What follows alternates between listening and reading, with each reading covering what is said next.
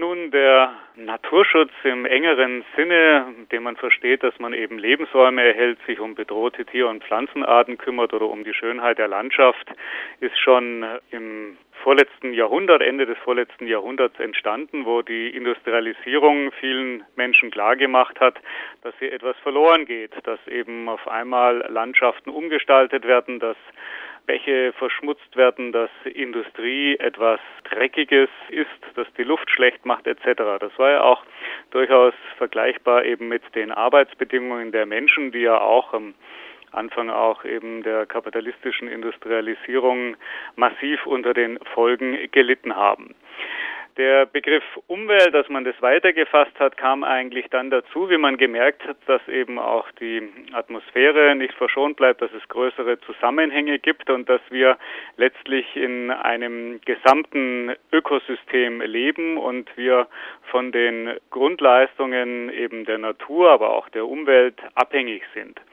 Und damit hat sich im letzten Jahrhundert, Mitte des letzten Jahrhunderts ja auch das herausgebildet, sodass wir auch in Bayern dann in den 70er Jahren das erste Umweltministerium bekommen haben. Früher war die Umwelt quasi ein Randbestandteil des Innenministeriums. Und von daher haben wir dann noch einmal einen Fokus auf den Klimaschutz bekommen, indem man eben gemerkt hat, dass wir mit dem Entweichen von klimaschädigenden, den Treibhausgaseffekt fördernden Emissionen tatsächlich in ein weltweites Klimaregime eingreifen, was man vorher gar nicht für möglich gehalten hat. Und wir wagen jetzt heute einen kleinen Blick in die bayerische Geschichte und genauer auf den Umwelt- und Klimaschutz jetzt. Gerade haben wir schon vielleicht ein ganz gutes Beispiel gehört, die Schaffung eines Umweltministeriums. Aber es ist ja in den letzten Jahrzehnten auch einiges schiefgelaufen. Wo lagen denn da die gravierendsten Fehler und wie sieht's heute aus? Ja, wir müssen feststellen, dass wir tatsächlich eben mit der Industrialisierung äh, und mit den Produktionsprozessen, aber auch mit unserer persönlichen Lebensweise in Bayern, wie wir uns äh, fortbewegen, wie wir mobil sind, ähm, wie wir einkaufen etc., Natur und Landschaft völlig übernutzt haben. Wir schädigen auch mit dem Verhalten, mit unseren industriellen und wirtschaftlichen Prozessen das Klima. Wir haben Flüsse begradigt. Äh, gerade in Bayern ist unter der CSU der Irrweg der Atomenergie eingeschlagen worden und auch im Bereich des äh, Flächenverbrauchs äh, merken wir, dass wenn eben zehn Hektar pro Tag asphaltiert und für neue Siedlungen zubetoniert werden, dass das eigentlich das Land nicht aushält, wenn wir tatsächlich ein naturverträgliches Wirtschaften und Leben haben wollen und wenn wir dieses schöne Land Bayern auch den nächsten Generationen tatsächlich übergeben wollen. Deswegen haben sich auch Natur- und Umweltschutzverbände entwickelt. Der Bund Naturschutz ist einer der ältesten. Wir wurden schon im Jahr 1913 gegründet und wir verstehen uns heute als Organisation, die im ganzen Land dafür arbeitet, dass diese Entwicklung verändert wird, dass wir tatsächlich Wiedergutmachung an der Natur leisten, indem beispielsweise wieder Flüsse meandrieren dürfen, renaturiert werden, damit sie sowohl vor Hochwasser besser schützen, indem das wieder in die Talauen gehen kann, äh, aber auch beispielsweise als Trinkwasser genutzt werden können. Und wenn man sich die gravierendsten Fehler anschaut, dann liegen die sicherlich darin, dass ähm, in den letzten Jahrzehnten im Zuge eines Wirtschaftswachstums, das nicht auf den Natur- und Umweltschutz geachtet hat, wir weit über unsere Verhältnisse leben, dass wir aus anderen Ländern Waren importieren oder Futtermittel importieren und dann hier nicht mehr wissen, wohin eben mit den Exkrementen der Tiere, dass wir also massiv in entsprechende Kreisläufe eingegriffen haben. Das ist die eine Seite. Die andere Seite ist, dass wir durchaus tatsächlich auch Fortschritte hatten, gerade in Bayern, weil sich eben viele für Natur- und Umweltschutz einsetzen. Wir haben zwei Nationalparke, die dank ehrenamtlichen Engagements auf den Weg gebracht worden sind. Wir haben inzwischen ein gewisses Bewusstsein eben, dass wir das Klima schützen müssen und die Luft sauberer werden muss. Dem stehen aber immer noch natürlich eingeschliffene Lebensstile und auch wirtschaftliche Strukturen entgegen, die auf die Ausbeutung von Natur, Umwelt und partiell auch Menschen ausgerichtet verpflichtet sind. Wie würden Sie denn Bayern einordnen beim Thema des Umweltschutzes im Vergleich zu anderen Bundesländern? Vielleicht einmal bei dem Umdenken, das dann im Laufe der Zeit in Bevölkerung und Politik immer mehr in Gang kam und auch bei den messbaren Fortschritten. Wie sieht es denn da aus in Bayern? Nun, wir haben sicherlich in Bayern ein sehr großes und starkes äh, Natur- und Umweltbewusstsein, wenn man alle Mitglieder zusammenrechnet, die in den anerkannten Naturschutzverbänden sind, dann sind das fast 10 Millionen, wobei beispielsweise beim Alpenverein auch viele Mitglied sind, weil sie eben die Leistungen nutzen wollen, aber auch der Deutsche Alpenverein ist ein anerkannter Naturschutzverband. Und von daher haben wir hier tatsächlich ein großes Potenzial, was vielleicht auch daran liegt, dass wir viel zu verteidigen haben. Wunderschöne Landschaften von den Alpen bis hin zu unseren Mittelgebirgen.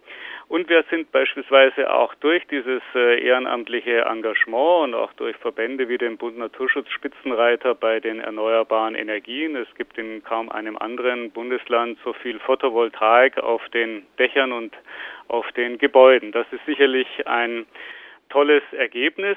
Und auf der anderen Seite steht eine Wachstumspolitik, die tatsächlich dazu geführt hat, dass wir in Bayern Natur verbrauchen, dass wir trauriger Spitzenreiter beim Flächenverbrauch sind mit äh, nahezu zehn Hektar, die Tag für Tag überbaut werden. Das ist die halbe Fläche des Chiemsees.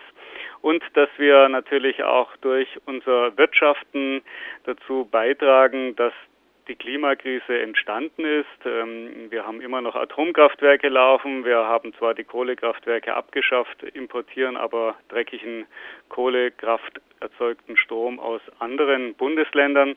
Und wir sind vor allem im Bereich des Straßenbaus äh, dank letztlich einer CSU-Landtagsmehrheit und auch äh, die CSU hat sehr oft die Bundesverkehrsminister gestellt, leider weit, weit weg von einer naturverträglichen, umweltverträglichen Mobilität, die in erster Linie auf das zu Fuß gehen, auf das Radfahren, auf gute öffentliche Verkehrsmittel setzen muss, aber eben nicht auf Auto, Lkw, Straßenbau und Flughafeninfrastrukturausbau, wie das ja auch immer noch am Nürnberger Flughafen geplant ist. Welche Folgen haben denn nun die angesprochenen umweltpolitischen Fehlentwicklungen in Bayern auch bezogen auf die ganz aktuellen Ereignisse, zum Beispiel beim Extremwetter?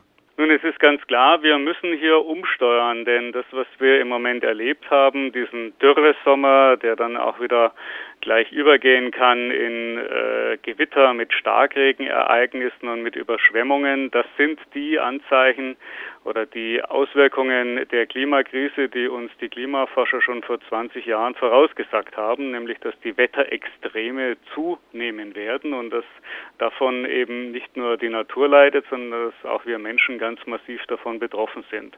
Deswegen fordern wir auch endlich ein eigenes bayerisches Klimaschutzgesetz, das sich klare Ziele setzt, um eben das, was international vereinbart worden ist im Abkommen von Paris, wo sich die Weltstaatengemeinschaft darauf verständigt hat, dass sie den Temperaturanstieg unter zwei Grad Celsius halten will, in der Mitteltemperatur, dass dies eben auch in Bayern umgesetzt wird. Und deswegen bräuchten wir eigentlich einen Stopp für den Straßenbau. Wir bräuchten tatsächlich eine völlige Umschichtung von Investitionen in umweltverträgliche Wirtschaften, in eine andere Infrastruktur. Wir bräuchten klare Vorgaben, wie viel darf ein Haus denn noch an Energie für die Beheizung und aber auch für die Klimatisierung verbrauchen. Wir müssten endlich den schlafenden Riesen Energiesparen wecken, aber dafür braucht es eben die politischen Rahmensetzungen auf Landes- wie auf Bundesebene und deswegen ist für uns auch der Landtagswahlkampf so wichtig, weil wir hier alle Kandidatinnen und Kandidaten auf den umweltpolitischen Prüfstand stellen wollen, ob sie denn diese entscheidenden Fragen für eine Zukunftsfähigkeit von Bayern für die Bewahrung der Lebensgrundlagen in den Vordergrund rücken oder ob sie weiter wie bisher machen wollen. Wie sieht es denn da gerade aus? Vielleicht mal als kleiner Einschub zum Überblick und was erwartet ihr euch dann für die Zeit nach der Landtagswahl? Erwartet ihr eine Verbesserung, wenn es dann vielleicht eine Koalition gibt in Bayern? Nun, wir haben sieben Fragen an alle Parteien bis auf die AfD gestellt, weil die für uns eine rassistische Partei ist, die wir letztlich nicht als demokratisch ansehen. Die erste Frage ist, setzen Sie sich für einen dritten Nationalpark in Bayern ein? Das wäre gerade für Franken wichtig. Setzen Sie sich für ein Klimaschutzgesetz ein und unter anderem auch die Abschaffung der zehnmal die Höhe Abstandsregelung für Windkraftwerke. Wir thematisieren eben die dritte Stadt- und Landebahn am Münchner Flughafen, die geplant ist, und genauso den Flächenschutz äh, oder eben auch die Verringerung von Hürden für Volksbegehren. Und wir haben dazu eben alle Parteien befragt. Das werden wir veröffentlichen. Und wir appellieren an jeden Einzelnen, tatsächlich eben auch jeden Kandidaten und Kandidatin zu befragen, wie er es mit diesen Zukunftsthemen hält.